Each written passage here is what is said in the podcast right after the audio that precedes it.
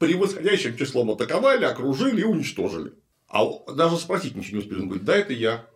Только может, как-нибудь договоримся. И именно тогда его прозвали Бесстрашным. Угу. Дан Бесстрашный. Бесстрашно просрал крестовый поход за одно сражение.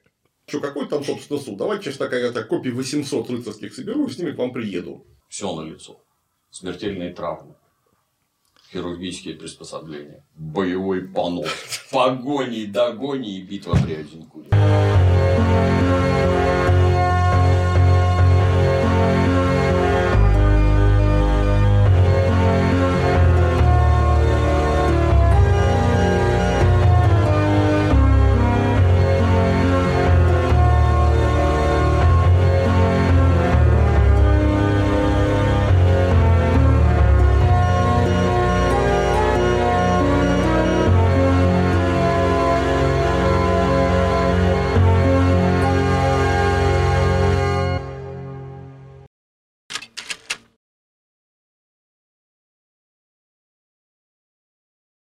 Я вас категорически приветствую. Клим Саныч. Добрый день. Всем привет. Где-то там грустит без нас столетняя война. Это недопустимо. Да, решительно. Недопустимо. Надо пресечь. Да, потому что у нас какие-то долги уже по ней образовались, совершенно несерьезные, поэтому надо продолжать. И вот будем продолжать, продолжать. Мы оставили Францию и Англию в состоянии перемирия, при этом во Франции явные проблемы в связи с тем, что, вот смотрите, с одной стороны, конечно, было перемирие, расцвет государства под э, руководством Карла Мудрого, который ну, за 10 лет буквально, это я так пересказываю кратенько, что там было до того, может кто-нибудь забыл, э, без каких-то надрывных истерик, э, гигантских военных кампаний, чудовищных проигранных битв, просто аккуратненько за 10 лет англичан из Франции практически полностью выкинул. Попер. Да. Но он помер, и на троне оказался Карл VI. Карл VI, к несчастью для Франции, был человеком совершенно иного толка. Во-первых, он был малолетний, то есть при нем должны были быть регенты или регент. Там из-за этого, опять же, мы уже рассказывали, разыгрались всякие разные нехорошие, прямо скажем, события. В итоге около оказались дядья, герцог Орлеанский, Анжуйский и Берийский, которые принялись стать, крутить малолетним королем, с одной стороны, а с другой стороны, друг другом. Кто там будет начальник при нем, угу. при короле. А, Все это усугубилось тем, что король, войдя в возраст, когда он уже мог принимать самостоятельные решения, вот лучше бы он их и дальше не принимал. Дух просто потому что ну, невеликого ума оказался мужчина, совершенно невеликого ума. Ну, опять же, мы не знаем, может, его очень сильно оболгали э, те, кто его не любил, но то, что вот является медицинским фактом, зафиксированным его личным доктором, то, что он сошел с ума. За что прозвали Карлом безумным, то есть он стал просто не, совсем дееспособен. То есть у него были приступы, непонятно из-за чего совершенно. Считайте, что он там играл в мяч, ударила молния близко, он с перепуга того. При этом врач пишет о том, что у него был приступ лихорадки очень жестокой, и после этого самого приступа лихорадки он очнулся уже ненормальным совершенно. То есть, вот, осложнение дало. Как, как, какое это осложнение? Причем какое именно осложнение? Почему это была лихорадка? Чем она была вызвана? Ничего этого мы, конечно, не, не узнаем уже. А, но у него начинались приступы все чаще и все хуже и выходил из них он все менее, все менее и менее. Ну, то есть, правильно понимаю, не оговорили, а вот, так сказать. Нет, это, это прям медицинский факт, это его доктор записал. Угу. У него там что-то типа журнала осмотров было, который до нас дошел более-менее. И поэтому мы можем судить в том, что в самом деле было с ним нехорошо. Ну и, конечно, на охоте это его был самый главный приступ явленный публично, потому что пока он во дворце, и там только свои видят, и, в общем, никто не видит в основном, потому что это же король, к нему так просто ты не подойдешь. Уж совсем так просто. Да. Это вряд ли бы удалось замолчать, но, по крайней мере, не было бы явлено публике. А когда он на охоте при всех вдруг рехнулся, принялся скакать с мечом за людьми, бросаться на сотоварищей. Вы чё, Ваше Величество? Да, его пришлось скрутить, что вообще-то, прямо скажем, нехорошо, потому что короля нельзя руками трогать. Но пришлось скрутить, чтобы он сам себя не покалечил, сам никого вокруг не покалечил дополнительно. А это очень много людей видело. Печально. Вот. То есть это уже невозможно было в принципе скрыть, потому что ну, там сотни свидетелей были этого происшествия.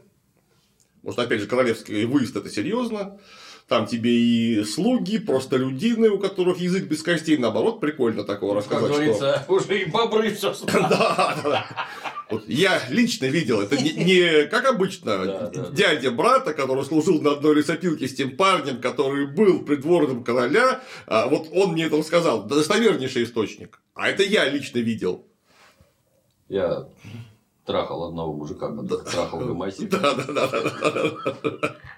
Ну вот, и э, да, плюс огромное количество знаний, включая людей, которые прям пострадали от королевского меча, когда он там вдруг на них бросился внезапно. Еще и зацепил. Да, да. Я сейчас точно не могу сказать, э, боюсь наврать, по-моему, никого не убил, но хотел. Угу, угу. И дальше с ним это случалось все чаще и все хуже. Там к какому-то моменту там уже было понятно, что он совершенно во время своих этих приступов недееспособен, он кричал, что у него стеклянная голова, и вот-вот разобьется. То есть его нельзя трогать. Потому что если вы сейчас его тронете, он упадет, и голова разобьется. Страшно. Ну вот. А, э, Да, и в таком состоянии надо же понимать, что он аж до 1422 года проправил долго, Э, но он, конечно, уже не мог править самостоятельно. Есть, вроде бы он правил, давал какие-то аудиенции. Ну, при нем, конечно, все время состояли вот те самые принцы, Угу. которые. Ну, раз не умер, его от власти, наверное, не отстранить просто физически. Конечно, а как? Ну, его, конечно, его хотелось бы, наверное, кому-нибудь придушить. Да. Ну, так, чтобы поаккуратненькому. Не Какого-нибудь мышьяка какого-нибудь там. Да, поводить. да, да, да, да. Э, Но э, пока есть такой король, это же очень удобно. Потому что если сейчас он умрет внезапно, у него будет малолетний дофин. Угу. И снова нужно будет бороться за регенство. Кто будет при малолетнем дофине опять регентом? Да. А это могут оказаться совсем, Совсем другие. А, Да, это плохо. Очень плохо. И никому не надо.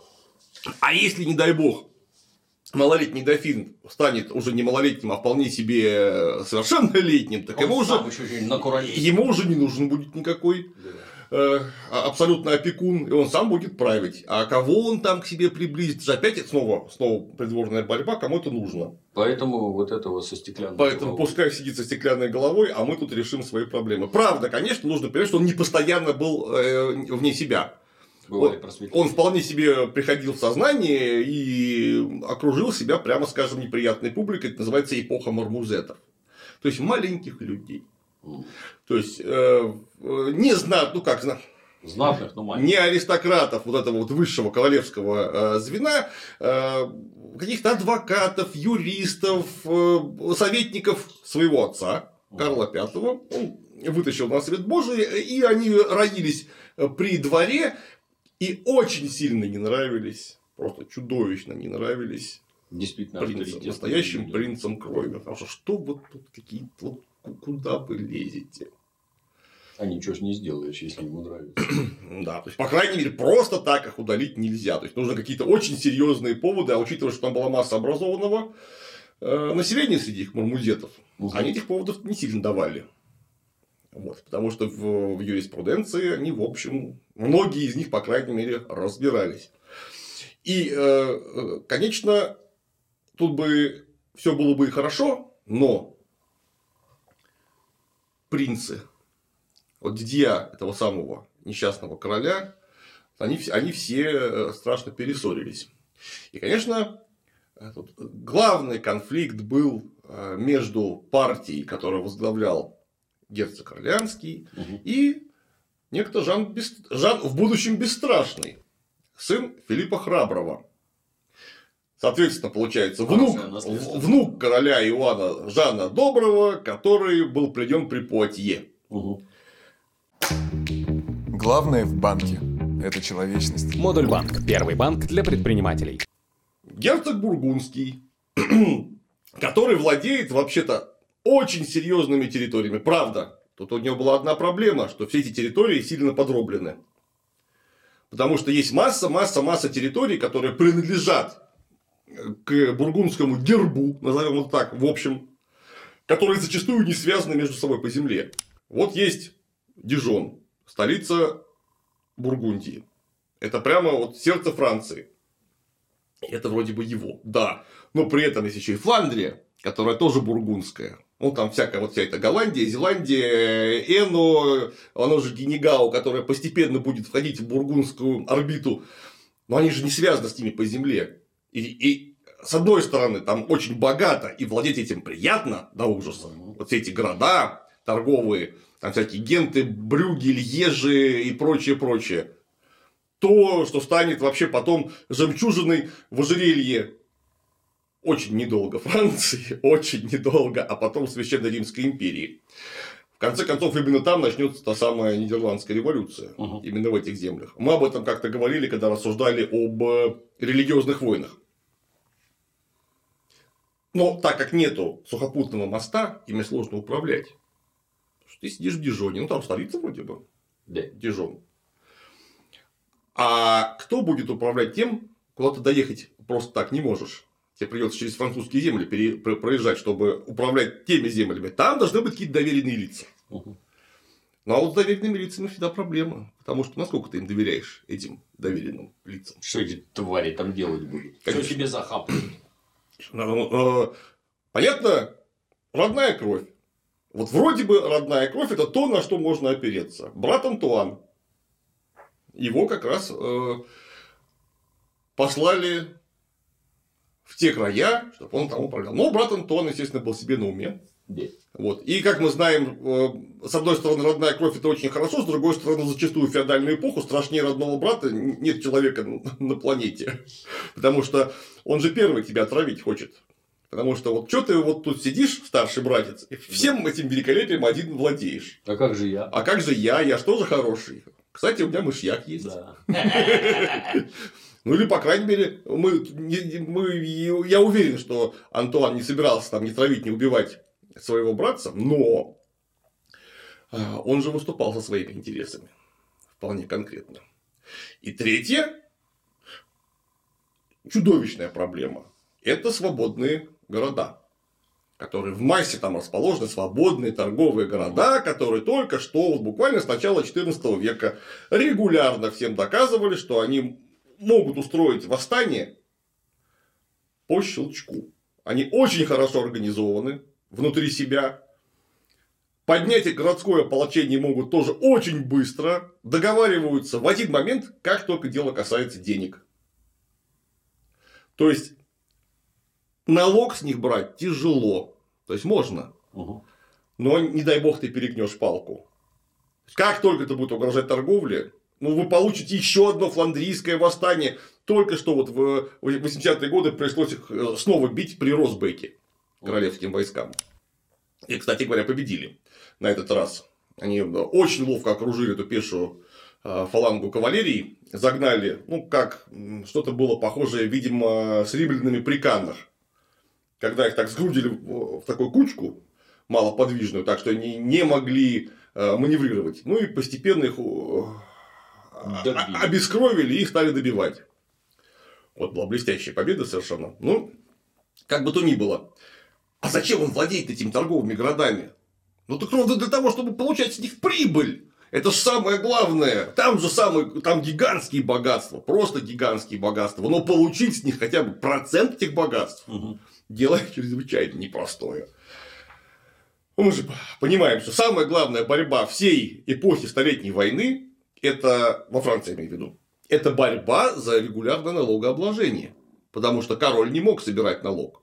Мгм. Вот казалось бы, король, налог, но нет, король здесь, а налог здесь. И король, да, конечно, он, он выбивал, там, а, начиная с Филиппа VI, короли выбивали налоги, причем иногда их собирали именно что регулярно, но, но э, как только становилось возможно, все с, с этого постоянного налога пытались отскочить. Боролись введением кучи косвенных налогов, то есть просто поборов, акцизных сборов и прочее, прочее. Э, Но тут вставали на дыбы уже феодалы, крупные феодалы, которые владели серьезными территориями там, уровня графства, герцогства. Потому что это они должны были собирать все эти косвенные Мгм, подати. мгм. Всякие мостовые сборы, внутренние таможни, э, акцизы на ту или иную торговлю. Вот что король э, умудрялся выбивать регулярно, это габель, налог на соль. А так как солью пользуются вообще все, то там сразу получалось собрать недушную сумму. Мгм. Ну и для войны. Для войны вассалы обязаны сами королю предоставлять денежную субсидию. Ну вот у нас война есть, на лицо, вот англичане, кстати, познакомьтесь. Э, Значит, нужно собирать налог. Ну и парировать это можно было только регулярным созывом Генеральных Штатов. Именно из-за столетней войны начинают регулярно собираться Генеральные Штаты, то есть сословное представительство, которое дает королю свое слово, что можно собирать налог. И с одной стороны, королю это было очень приятно, то, что можно было обойти э, все противодействия высшей аристократии. А с другой стороны, вместо высшей аристократии у тебя же появились сословия, которые пытаются королем э, крутить точно так же, как высшие аристократы. И это была огромная, а, огромная проблема. Если бы, конечно, англичане были э, чем-то принципиально, хотя бы не принципиально, хотя бы чуть-чуть отличным от Франции, Франция бы столкновение с англичанами не пережила, учитывая, какое количество военных поражений они потерпели. Мгм. Ну, у англичан были ровно те же проблемы. Ну, конечно, со своей спецификой, которая помножалась на то, что есть Англия как остров, а есть континентальные владения, которые являются Францией со всеми вытекающими. Это просто та же самая Франция. Вот. Но один остров со всей континентальной Францией тягаться не мог. Просто ну, несопоставимые людские ресурсы. Мгм. То есть бить в сражениях англичане доказали, что могут. Но выиграть войну при помощи этих ресурсов людских они не могли физически, потому что ну, не посадишь же ты э, англоговорящего лучника под каждый куст. У тебя просто нет столько лучников. Ну, физических не существует столько, вот и все. Поэтому Франция успешно выживала. И вот, герцог Бургундский и герцог Бургундский оказывается перед непренеприятнейшей перспективой, что его э, герцогство вообще-то, несмотря на ну, невероятные богатства, которые текут через торговые города, а внимание, выживает оно в основном за счет королевской пенсии, которую еще Иван Добрый положил отцу Жана Бесстрашного за его доблестное выступление при Потье. Ну, там очень серьезное, в, э, ну, там до э, 39-40% вообще герцогского бюджета поступали из королевской казны. Там очень серьезные суммы были и ежегодные. Но эти суммы каждый год чуть-чуть уменьшались. Да, и где-то вот к тому моменту, когда Жан Бесстрашный уже был э, в силах при э, личности короля Карла VI, что-то там процентов 20 максимум, 19-20 процентов от бюджета поступало из королевской казны. А как же так-то? Только что все хорошо было. Мгм. Это было главное, из-за чего э, Жан Бесстрашный лез в Париж. В Париже ему очень сильно, судя по всему, не нравилось. Мгм. Потому что в Париже уже были собственные парижские городские силы, которые только что во время Жакерии э, э, доказывали, э, доказывали то, что с ними придется считаться. И буквально вот прямо сейчас, из-за постоянной борьбы этих принцев, понятно, и партия герцога Орлеанского, и партия герцога Бургундского не добавляли спокойствия внутри королевства. Естественно, внутри Парижа, как сердце королевства. Ну, было восстание майонетов, например, такое. Это когда люди вооружились боевыми молотами. И это, это было очень, очень серьезно. Потом вдруг, внезапно совершенно, судя по всему, опять же, из-за регулярных созывов Генеральных Штатов, сплотились ремесленные цеха. И, например, пионерами революционного движения, сословного революционного движения э, были живодеры, мясники. У них там такой был предводитель э, Кабош. Это известное движение кабошьенов. Когда они периодически, эти мясники, контролировали Париж целиком. Серьезная организация. Да. А у них э, сразу наладились межцеховые связи с Шартром, Руаном и прочими крупными городами, от которых много чего зависело. И они одновременно устраивали выступления. Ну, например, если вы Париж, то можете задавить.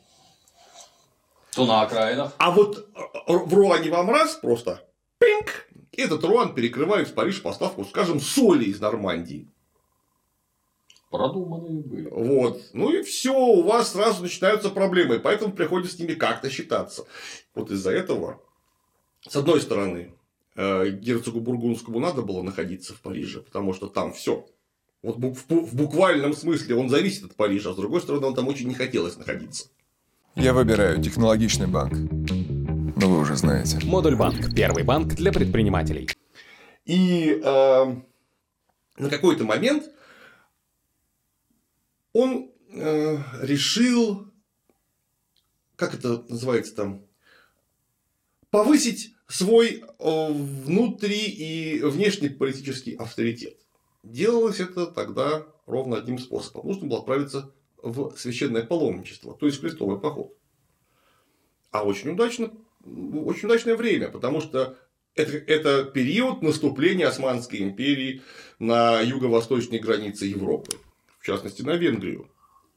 И вот в э, Венгрии начинается обращение к Папе Римскому. Папа Римский благословляет крестовый поход. И собирается, наверное, один из последних походов, которые, ну, хоть как-то можно было бы назвать настоящим крестовым походом, хотя, конечно, по факту вряд ли он таковым являлся.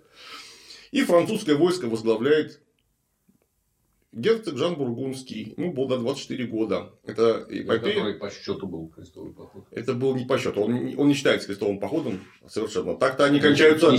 Так-то они кончаются то ли на восьмом, то ли на девятом. Потому что мне очень понятно, при Людовике Святом последний крестовый поход это один крестовый поход или два подряд. Вот считают их то, то 8, то 9. Я, я по, по классической схеме обычно считаю, что вот на восьмом в 1272 году все кончилось.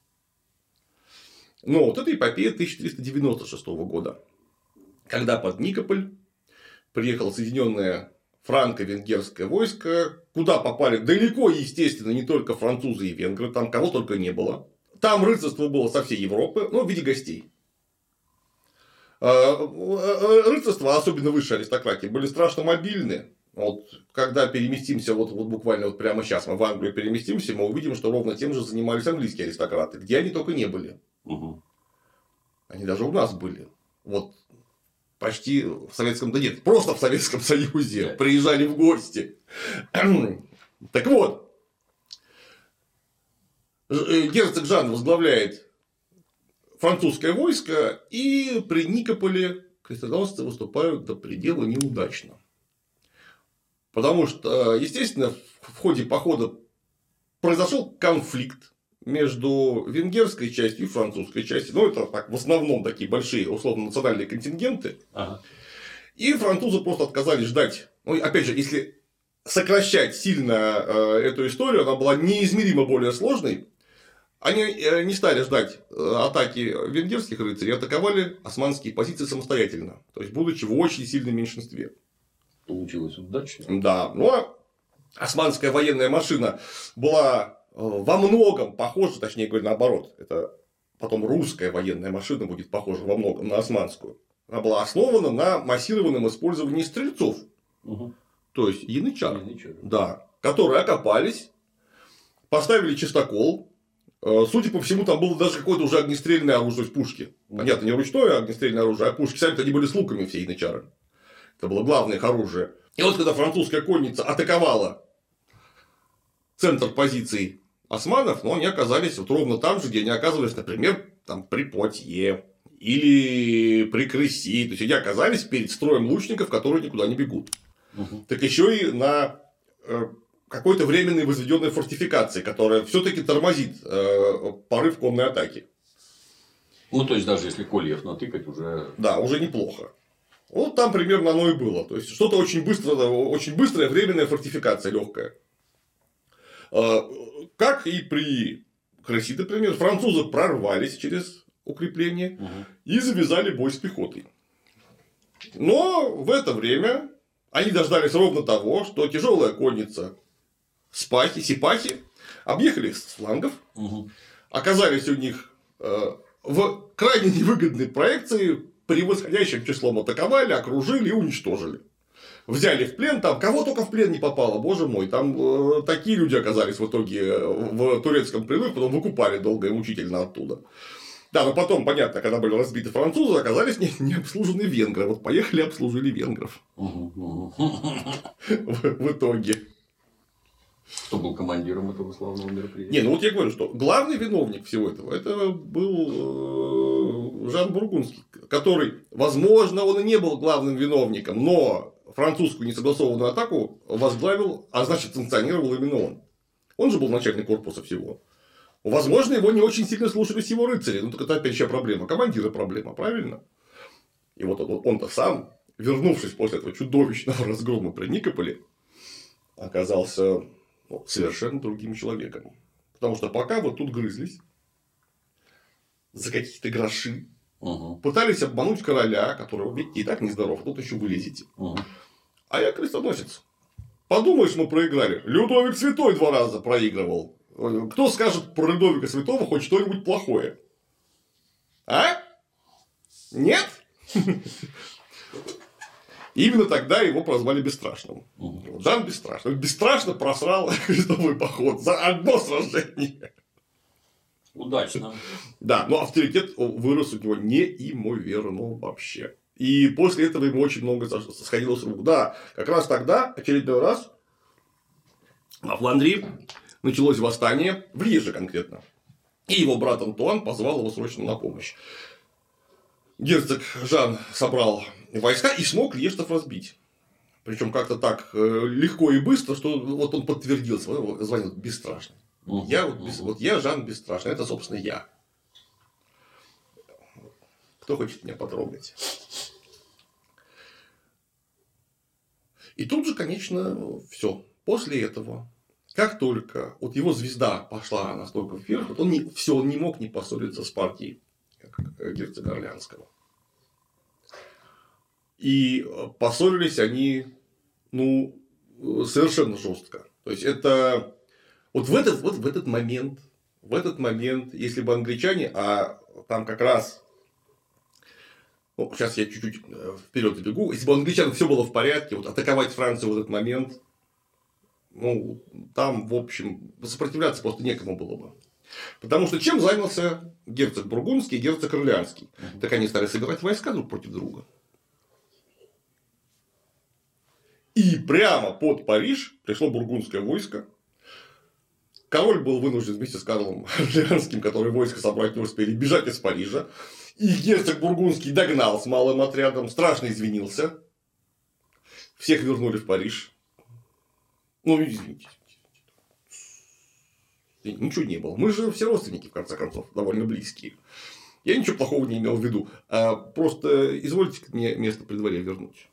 Просто потому, что пока я ездил в крестовые походы, видите, это вот эм, родственники заняли мое место здесь. А я что плохого сделал? Я ничего плохого не делал, между прочим. Я вот, смотрите, ты мятежных лежцев ваших подданных разбил, привел их обратно в повиновение. Я э, разобрал, пытался разобраться с турками, ну, получилось, правда, не очень, но я же пытался, а вы-то нет. Можно я как, каким-то образом тут займу место в Королевском совете рядом? Ну, конечно, конечно, дорогой родственник, очень даже можно. Э, Карл Орлеанский этого не забыл. На кого можно опереться в такой справедливой борьбе? Ну, вариантов-то очень немного. А именно, это наследственные враги Валуа, англичане. Мгм. Карл Орлеанский владеет Нормандией, ну, по крайней мере, значительной ее частью. И он подписывает договор с англичанами о помощи против, э, против э, бургунцев. Для чего подписывает с ними договор, по которому обещает вполне конкретные преференции в Нормандии. Англичане очередной раз, это ж сколько времени этого перемирия прошло, англичане высаживаются в Нормандии и что-то там грабят. А Надо ли говорить, что ник- никакой помощи они ему оказывать не собирались, они собирались а, пограбить, б, ну, в оптимуме обратно Нормандию забрать. Мгм. Ну, как это вот всегда было, что у них Нормандия, как-то привычно ж, правильно? А то, что ему помогать там, это зачем еще? Но договор есть договор. Мы обещали высадиться, мы высадились. Правда, мы почему-то на твоей территории остались. И дальше никуда не пошли. Но это, это бывает. Ну, вы же видите, как, как, как, э, феодальная война сложно организована.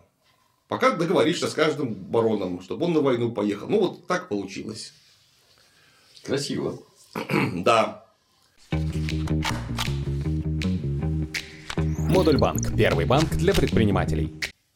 Ну и дошло все до э, того, что, ну, во-первых, это очень, очень было очень вызывающе вот это вот было договор за спиной у короля с англичанами, который был заключил лично герцог Орлеанский. И Жан Бесстрашный пошел на, а, на заговор настоящий. Как-то раз, возвращаясь а, домой в Париже, герцог Орлеанский вдруг, вот он на лошади подъехал практически к своей резиденции, и тут его встретили какие-то люди, как это писал хронист, э, у герцога Орлеанского было слишком мало сопровождающих, которые просто стащили его лебардой на землю и изрубили на куски. Блин. Вот просто так. Внезапно, да. Ну, это же был шок. Это же принц крови.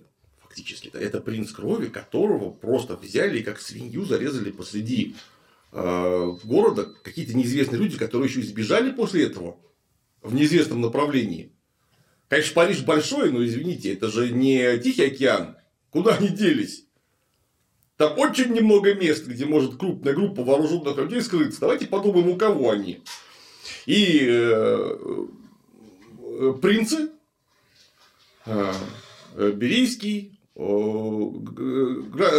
герцог де Бурбон, герцог де Арманьяк обратились с вопросом к герцогу Бургундскому. Ваня, в смысле Жан. А даже спросить ничего не успели. Он говорит, да, это я. Только может как-нибудь договоримся. Фантаст. А они? Они говорят, конечно, договоримся, потому что теперь я знаю секрете герцога Бургундского. То есть, можно, если что, его прижать очень, очень сильно. Угу. И, ну и что, что бы вы думали, блин? А так получилось, что они все вытребовали у короля, и он подписал королевское помилование. То есть, ничего не было. Неплохо. Просто ничего не было. Тут, конечно, моментик один есть, потому что у герцога Орлеанского была супруга, которая не очень обрадовалась безвременной вот такой вот кончине мужа. Она была всего лишь э, дочкой герцога Миланского Джан Галиаццо Висконти. Валентина Висконти. Говорят, редкостные сволочи. А... Змея на гербу нарисована, да? И эта змея на гербу. Змея на гербу, самое главное, имеет самые обширные связи с католическим духовенством. Ну, а в Милане много денег. Если что, они могут кого-нибудь подкупить. И начинают поступать прямо вопросы, санкционированные римским папой. А как это так вышло, что у вас убили принца крови? И никто не виноват. Никто вообще даже следствия никакого нету. Может быть, нужно хотя бы следствие провести. Ну, потому что тут нехорошие слухи поступают, что это вообще-то герцог Бургундский все придумал. Не так... будем показывать пальцем, но это слоненок, блядь. Да, поэтому, может быть, ну хотя бы его пригласим на суд пэров, чтобы он объяснился. Может быть, не он. Ну, а, а показания нехорошие. Давайте как-то с этим справимся. И когда герцог Бургундский был в очередной отлучке у себя там во владениях, вот его коллеги сказали, слушайте, в самом деле, может, его осудим, давайте-ка его на суд ПРФ. Хорошая же, отличная идея. Дело туда. Вот. Ну, а вместо того, чтобы ехать на суд ПРФ, он опять войска собрал. Тоже не промах, да? Да, а что, какой там, собственно, суд? Давайте сейчас такая так, копий 800 рыцарских соберу и с ними к вам приеду. Ну, судите меня. Как-то король сразу подтвердил это помилование. Все нормально. Все, э, все нормально. Словом, удалось соскочить. Но вот эта конфронтация между бургунцами и арманьяками отныне будет фоном всей вообще внутренней, а также внешней политики французского королевства до конца Столетней войны, то есть до 1453 года. Потому что бургунцы в обязательном порядке будут претендовать на то, чтобы контролировать королевскую власть. Потому что один раз уже в течение э, десятилетия с лишним они ее контролировали. И нужно еще раз. Ну, а арманьяки, в свою очередь, то же самое хотели бы контролировать э, короля, потому что они тоже его уже контролировали. То есть королевская власть ослаблена настолько, Угу. и настолько возросла власть высшей аристократии, что м, грызня идет постоянно. При этом сначала, конечно, бургунцы в сторону англичан не смотрели, ну, потому что это враги. А потом они стали, именно они стали смотреть, Не э, такие уже враги. да, Если сторону- можно совместно решать вопрос. Конечно, в сторону англичан, и бургунцы долгое время будут союзниками англичан в Столетней войне. Потом, правда, конечно, это все, все сойдет на нет.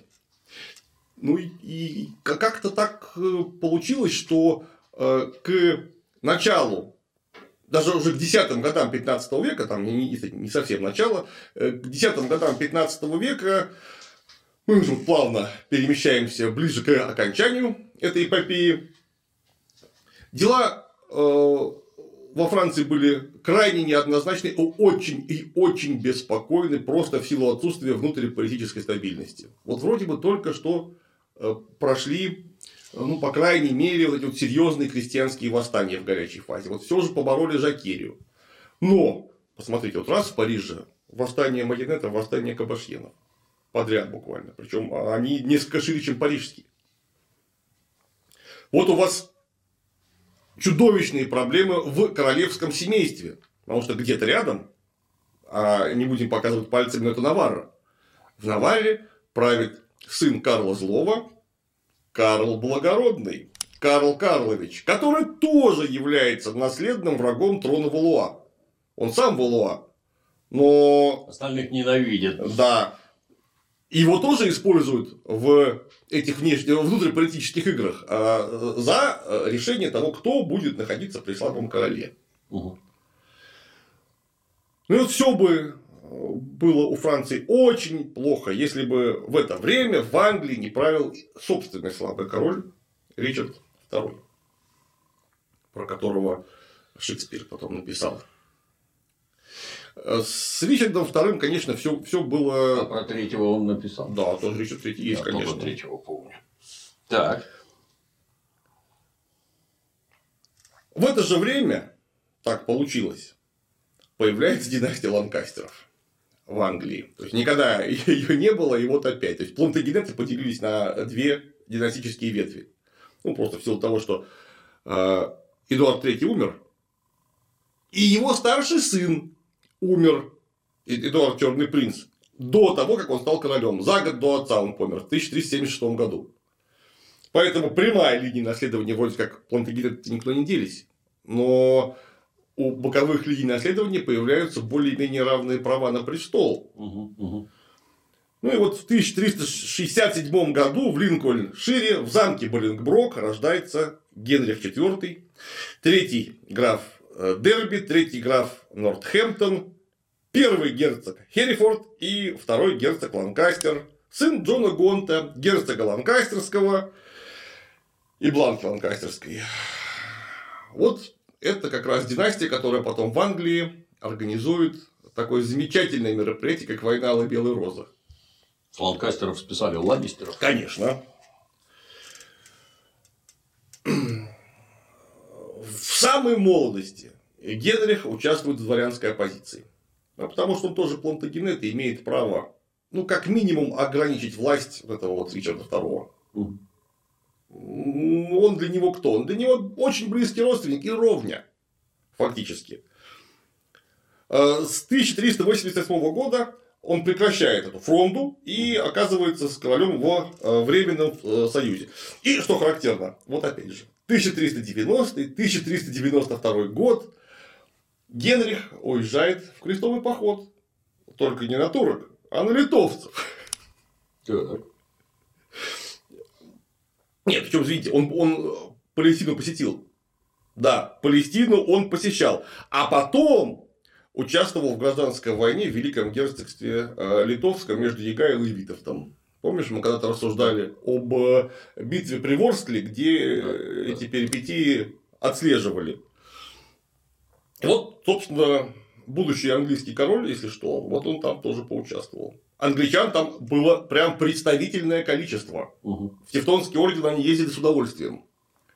Там езди погостить, езди э, размяться, и опять же, это не так далеко, как ехать в Палестину. Или там, не дай бог, к туркам. Да. С турками как-то что-то не очень получается. Да, Убить могут. Неинтересно. точно. Модуль банк. Первый банк для предпринимателей. И вот 1399 год наступил. Э, Умирает Джон Гонт, и Ричард II конфискует владение Джона Гонта. Конечно, после этого Генрих IV, Генрих Иванович, не мог остаться в стране, он возвращается в Англию и поднимает мятеж, который под- поддержала масса родовитой аристократии, которые вдруг поняли, что ведь и у них тоже могут так же взять и конфисковать. Э, Напомню, вдруг кто пропустил этот момент. Собственно, английский остров был довольно умно поделен на территориальные единицы. То есть там не было, за редчайшим исключением графств палатинатов, э, э, не было ни одного графа или герцога, или который бы владел одним слитным большим земляным доме- э, земельным доменом. То есть какой-нибудь герцог Ланкастерский, он владеет там, доменом, который в два раза больше королевского, и он в одном месте. Так, чтобы можно было раз и быстро, например, со своего этого домена собрать рыцарей и пойти в качестве мятежника на Лондон. Угу. Не получится, просто у тебя может быть 40 замков, но они все раскиданы в 40 разных местах Англии. То есть, то, что ты герцог Ланкастерский, не значит, что ты владеешь каким-то ланниспортом одним этим. Или там утесом Кастерли. Нет, такого не бывает. Опять же, графство Палатината – это редчайшее исключение, э, когда э, большая территориальная единица находилась там с несколькими городами и замками на одной территории, находились в одной власти. Ну, как- правда, уже к тому времени они все были конфискованы королем давно. Интересно. Палпатин не от них происходит? Не Палпатин в- вряд ли. Вряд ли. А, да, так вот. Ричард против Ричарда IV поднимается восстание. И Генрих Боленброк, с которого срисовали э, в «Игре престолов» э, э, Роберта Багратиона, Угу. выигрывает это восстание и свергает Ричарда II, которого заточают в замок, и он там почему-то умирает. Так получилось. Так как-то вот вышло. А, Конечно, у Генриха IV тут же все не задалось. Именно поэтому он всегда очень хотел воевать с Францией. Потому что он очень хотел забрать Нормандию. Он считал, что это прям вот его была э, идея фикс, что владеют Нормандией и Аквитанией. Кстати, французы совершенно без всяких прав. Ладно, там это парижский трон. Бог его знает, что там получится или нет. Но вот отобрать наше мы должны. То, что у нас отнял э, Филипп II Август. А потом почему-то Карл V. Хотя у нас вообще-то было перемирие. Как так получилось, что во время перемирия продолжались какие-то боевые действия, и мы их еще и проиграли. Это нарушение договора, это узурпация престола. То есть он полностью выдвинул заново программу Эдуарда III. Но он не мог никак заняться этим по-серьезному. Ну да, там это была, э, были высадки э, в Нормандии, когда герцог Орлеанских приглашал, например. Но как только он оказался на престоле, против Генриха IV начались сразу восстания английской знати. Аристократия один раз восстав против Ричарда II, совершенно даже не подумала, что на этом нужно было бы остановиться. Ну, если хорошо получается, зачем останавливаться? Да, во-первых, было очень мощное восстание в Уэльсе. Восстание в Уэльсе пришлось подавлять. Было восстание, были выступления в Шотландии. А От шотландцев приходилось отбиваться. Э, Ну и, конечно, э, тут же э, э, мы вспомним то, что у него была масса людей, с которыми вместе они сражались против Ричарда II. Ну, так они тоже подняли восстание. Это, собственно говоря, были э, графы Перси, вот, собственно, знаменитый Хотспер, это горячая шпора, которого тоже воспел Шекспир. Вот они подняли э, серьезнейшее, опаснейшее восстание, за которое закончилось битвой при Шурсбери, где, собственно, участвовал и сам э, Генрих IV, и его многообещающий сын Генрих V. Генрих V, Генрих V Ланкастер, который напишет, прямо скажем, золотыми буквами своими в европейской истории. А, с Генрихом Пятым там я, может, кажется, историю уже рассказывал, а может быть и нет, я уже, честно говоря, не помню. А, с Генрихом Пятым получилось не очень хорошо во время битвы при Шурсбери, потому что он поднял забрало во время сражения подышать, и английский лучник, потому что ведь они были с обеих сторон, а, влепил ему стрелу прямо в лицо. И бронебойная стрела пробила череп, сбоку от носа пробила гайморову пазуху, прошила череп насквозь и остановилась примерно в сантиметре от позвоночного столба. То есть, вот так она вошла туда. Мозг не задет? Не, ну это же нижняя гайморова да, пазуха. Да, да. А, все, это финиш. Отвоевался. Да, потому что извлечь наконечник не выйдет. Невозможно. Тем более, что чтобы усложнить задачу военным хирургам, молодой Генрих Генрихович дернул древко и оставил наконечник в ране. Наконечник, естественно, даже если он не смазан чем-нибудь грязным, говном, да, он просто сам железный ржавый начнет там окисляться и все, то есть ты не выживешь. Обычного солдата просто бы там прикололи, ну, чтобы он не мучился. Это наследник престола, его нельзя зарезать, его нужно лечить. Ну и тут же обратить, да, конечно, битву при Шурсбери выиграли просто в дребезги, расколотили.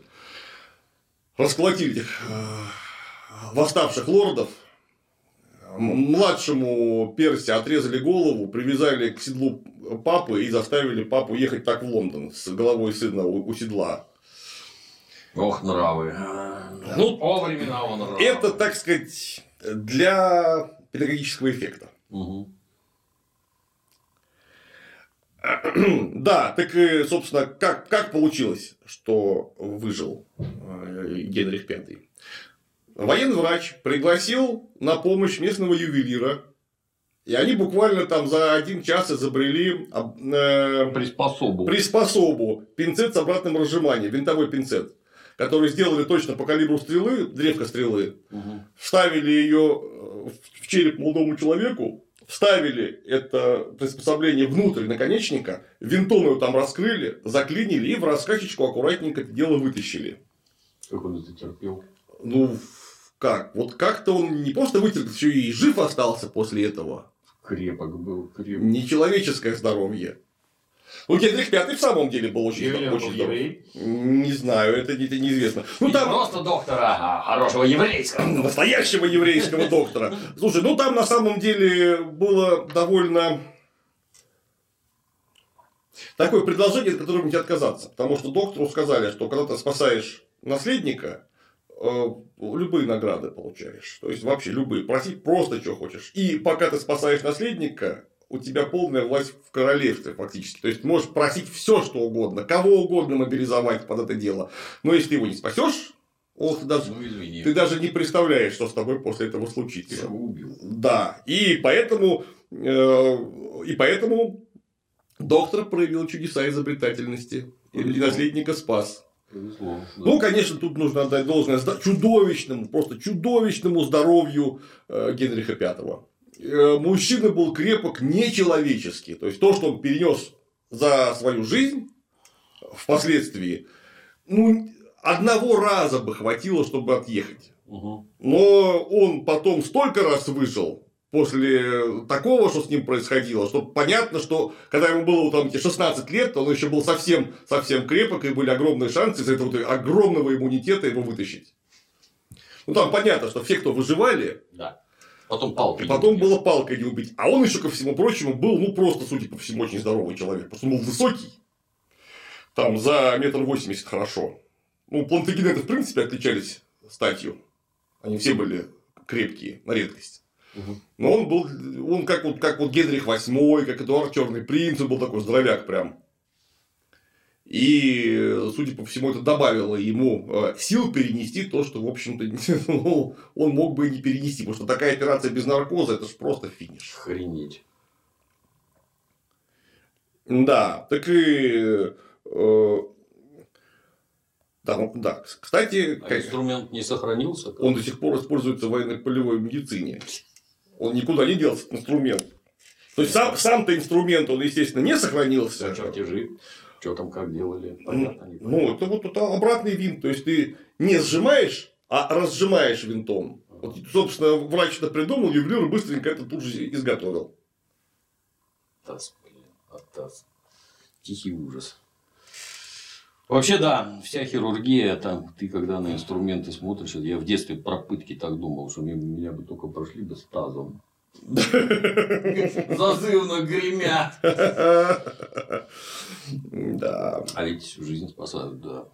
Спасибо, есть добрые люди, умелые. Есть, да. И, хотя, конечно, прямо скажем, особенно в средние века ремесло было такое, что... Да какое там в средние века? Еще в 18 веке это ремесло было такое, что смотреть-то страшно. Да и в 19 Пока, собственно, не, не- не узнали, что надо делать. Там это обеззараживание, что там еще. Да все на свете. Всё на свете, да. непросто, да. А, ну пока, конечно, конечно. Пока не изобрели наркоз. Так что ты, по крайней мере, не ощущал, что там, там проделывают в это время. Ну, кстати, странно. Про мак знают тысячи лет, а как вы... А где, а где в Англии-то маг? Ну, связи-то есть. Там только дерьмовое, людьми в Сирии, например. дерьмовое пиво только Да. в этой Англии. Алкоголь нельзя. Алкоголь-то сейчас ты дашь, им алкоголь значит, кровью течет. Не дай бог.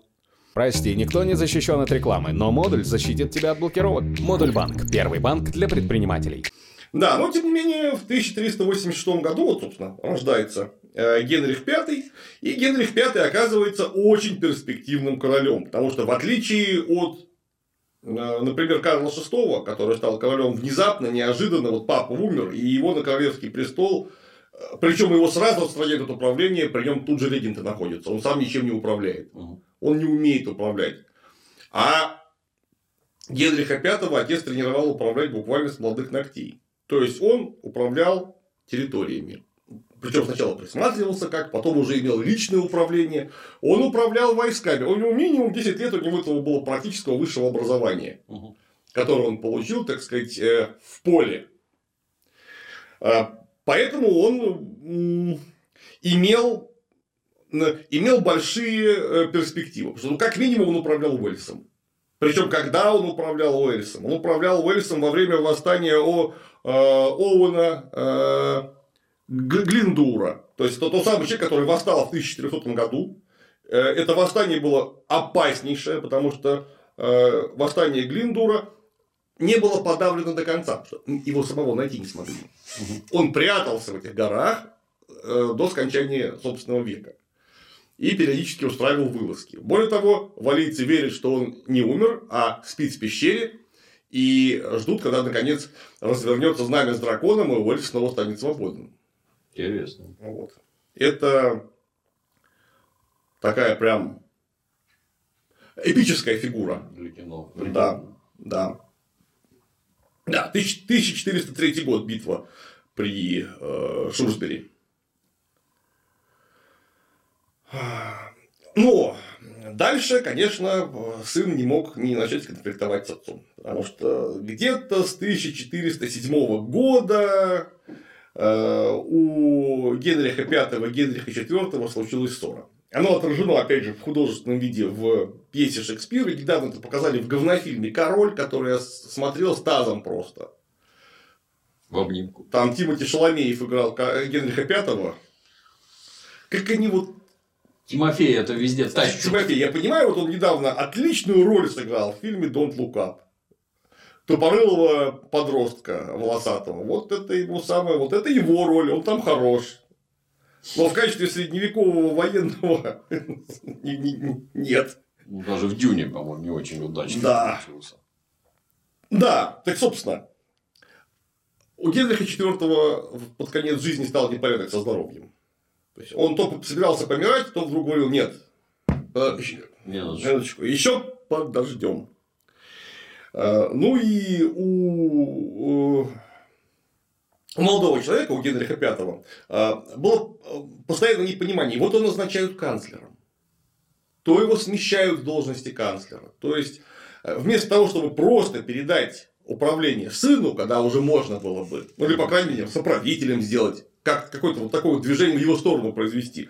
Генрих IV этим совершенно не занимался. Э, очень были напряженные отношения у них э, с и отцом, и, собственно говоря, с братом. Они ссорились постоянно. Но Генрих IV отмучился. 20 марта 1413 года он помер. И буквально на следующий день привели к присяге Генриха V и официально короновали 9 апреля 1413 года. Генрих постарался сразу же нормализовать финансовую систему в Англии. Начинает выпускаться золотой Нобель, ну, то есть, золотая монета Генриха V, они сохранились вполне себе, ну, нумизматическая ценность большая. А, железным, каленым железом буквально выжгли всех недовольных, которые немедленно появились. Ну, буквально, а, вот что сделал Генрих V. У него был его, в общем-то, давний проверенный друг сэр Джон Олдкасл, который примкнул к движению лоллардов. Ну, вот этих бормочущих, которые были бубнящие. бубнящие наследники э, Виклифа. Ну так что, он его арестовал и сжег заживо. Оба-на. Вот. Так он со своим другом поступил. А что он с нами сделает? Если не что. Не надо бубнить. да. В 1414 году это было. Ну и э, в 1000, к 1415 году зашло в тупик положение во Франции. Потому что с Францией сейчас в времен Генриха IV велись постоянные переговоры. Как мы будем дальше вместе существовать? Потому что претензии одной и другой стороны друг другу никуда не делись, их просто заморозили на некоторое время. Ну и вот теперь в Англии более-менее восстановился внутриполитический порядок. По крайней мере, такие лорды-апеллянты прямо сейчас у вас не бунтуют. Угу. У э, Франции, у, э, в первую очередь у Регинского совета, назовем его так, было ровно одно предложение к англичанам. Вы забираете Аквитанию, и мы с вами расстаемся краями. Вот вам Аквитания, там много территорий, мы знаем, что вам там нравится, собственно, ваши какие-то старые родовые земли, давайте так. Но у Генриха V были совершенно другие предложения. Во-первых, у безумного короля, у Карла VI, есть дочь Екатерина. Я на ней женюсь, и таким образом делаюсь на, ну, по крайней мере, мой сын сделается наследником французского престола. Уже без вариантов, безо всяких. Толково. Вот. А, при этом я могу быть регентом, если что, вдруг при личности самого этого короля, потому что я вижу, вы не очень справляетесь. А кроме Аквитании, пожалуйте мне еще и Нормандию целиком. Чтобы два раза не вставать, да. Да. При этом французы согласились на брак Генриха и Екатерины. Там у них а, постоянно только были переговоры о том, сколько приданного ему дадут. Генрих требовал 2 миллиона франков. Это прям сумма очень недушная. Во-первых, а во-вторых, выплатить, наконец, окончательно выкуп за уже давным-давно покойного короля Иоанна Доброго. Потому что, как мы помним, англичане, а конкретно английские юристы подвели это дело очень здорово, то, что король умер, вообще ничего не значит. Вы, выкуп остался, и вы по договору обязаны его выплатить. И там еще очень серьезная сумма оставалась. Ну, и Нормандия. В обязательном порядке Нормандии. Но вот на Нормандию французы не соглашались ни в коем случае. Потому что владение англичанами Нормандии означает, что у короля не будет выхода к морю. Он не сможет торговать лично. Понятно, есть французские, э, южно-французские владения, порт Марсель, э, далеко. порт Эгмонт, э, Эгморт, порт Ним, но там не просто далеко, это не его владение. Это не его владение, поэтому там торговать будет не он, а вот через Нормандию там по осени можно выехать в море и организовать собственную торговлю. А вот отсутствие выхода к морю – это очень опасная ситуация. Потому что, ладно, сейчас англичане вроде как успокоятся, оставят себе эту Нормандию, но только через поколение они разбогатеют и все завоюют вообще. Поэтому э, все что угодно. Дочь полковника, 20 баранов, холодильный хороший финский розенлев, но Нормандию ни в коем случае. Ну и на какой-то момент вообще очень сильно Генриха обидели. Сообщили, что приданное будет не 2 миллиона, а 800 тысяч всего. Вот Дерзкая выходка. А, дерзкая выходка. Это, это нельзя было ни в коем случае терпеть. Но так как переговоры зашли в тупик, вот тут Генрих Пятый всем сообщил. Вы знаете, кстати говоря, а, а, вот эти вот а, прибрежные территории Нормандии по договору мне принадлежат. Ну, в смысле, английской короне. Да. Так что, если вы не собираетесь их отдавать, так я их сам заберу. И он собирает серьезнейшую экспедицию из 12, говорят, то ли 12, то ли 15 тысяч а, воинов, которая высаживается под Арфлером и берет в осаду порт Арфлер. Анфлер. Арфлер. Там они с одной стороны Арфлер, с другой стороны Анфлер. В Анфлере я был. А там, вот. там гонят кальвадос. Отличный. Эм, Ка- Кальвадос, Кальвадос. Э, Вы высаживаются, высаживаются э, в Арфлере, берут его в осаду, которая продолжается чуть больше месяца. Кстати, в ходе этой, этого мероприятия Генрих V, как говорят, так как были проблемы с регулярным подвозом продовольствия, солдаты принялись э, жрать зеленые яблоки из местных садов. Это был сентябрь э, месяц. Король тоже, видимо, нажрался яблок. Дристал И подхватил дизентерию, говорят, ему, ему прорезали штаны, на штанах дырку сзади, чтобы можно было по мне снимать постоянно. Ужас. Ну и более того, остался жив Опять. после дизентерии, да, хотя мы понимаем, что это в средние века болезнь около смертельной. То есть там, а как динозавров встретить, одно из двух, ты или умрешь, или не умрешь. То есть это прям очень серьезное. Так он после этого он, он не вернулся домой, он поход продолжил после этого. Крепок. Вот. А воля какая, блин. Да. Исходя на говно, продолжить поход, блядь. Э, Арфлер э, взять было очень тяжело, прямо скажем. Но, воспользовавшись преимуществом в артиллерии, тем, что его плотно обложили и не давали подойти французским подкреплениям э, вообще ни в каком виде, вынудили э, город к сдаче. При этом Генрих V поступил прям так вот, как раздраженный английский, когда он всех выселил к чертовой матери из города, город занял, сказал, что это будет мое. И там организовал э, постоянную гарнизонную службу. В это время французские войска собирались в Руане. Мгм. Ну а в октябре Генрих продолжил поход по завоеванию Нормандии. Во многом собираясь повторить, по крайней мере, изначально путь э, своего э, предка Эдуарда III на, Пуати- э, на Креси, прошу прощения. Пошел он к тому самому броду Бланштаг, белое местечко, через которое когда-то переправлялся Эдуард III. Но там он не переправился и обнаружил, что значит, с учетом чудовищных потерь от дизентерии, которые понесло войско, а там прямо выкосило как косой. Того, что пришлось, все-таки при военных действиях некоторые потери он понес. Того, что пришлось оставить серьезнейший гарнизон в Арфлере, это же главное приобретение. Да. Поэтому его защищать надо. У него осталось, прямо скажем, очень сильно немного войск. А именно, где-то около, ну, а, возможно, 7 тысяч человек всего лишь. А армия, которая собралась под, под знаменами короля, там до 30 тысяч человек. Ну, опять же, там есть данные 36 тысяч человек, 37 тысяч человек. Ну, даже если их было 25, например, Ну, все равно это втрое. это более. да, это очень сильно больше. И он попадает точно в такое же положение, в какое попал Эдуард III. Ему пришлось бежать, фактически. А французская армия пустилась в догонку. И вот когда они их догнали, случилась небезызвестная битва при Азинкуре. М, О всех подробностях которой мы обязательно поговорим в следующий раз. Потому что это да, прям надолго, это часа на два как минимум. Ну, пока была вот такая вот предыстория.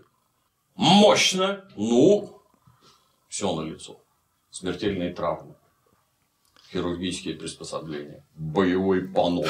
Погони, догони и битва при Азинкуре. Ждем. Но битва при Азинкуре будет следующая. Спасибо, Клим. Стараемся. С нетерпением следующую часть.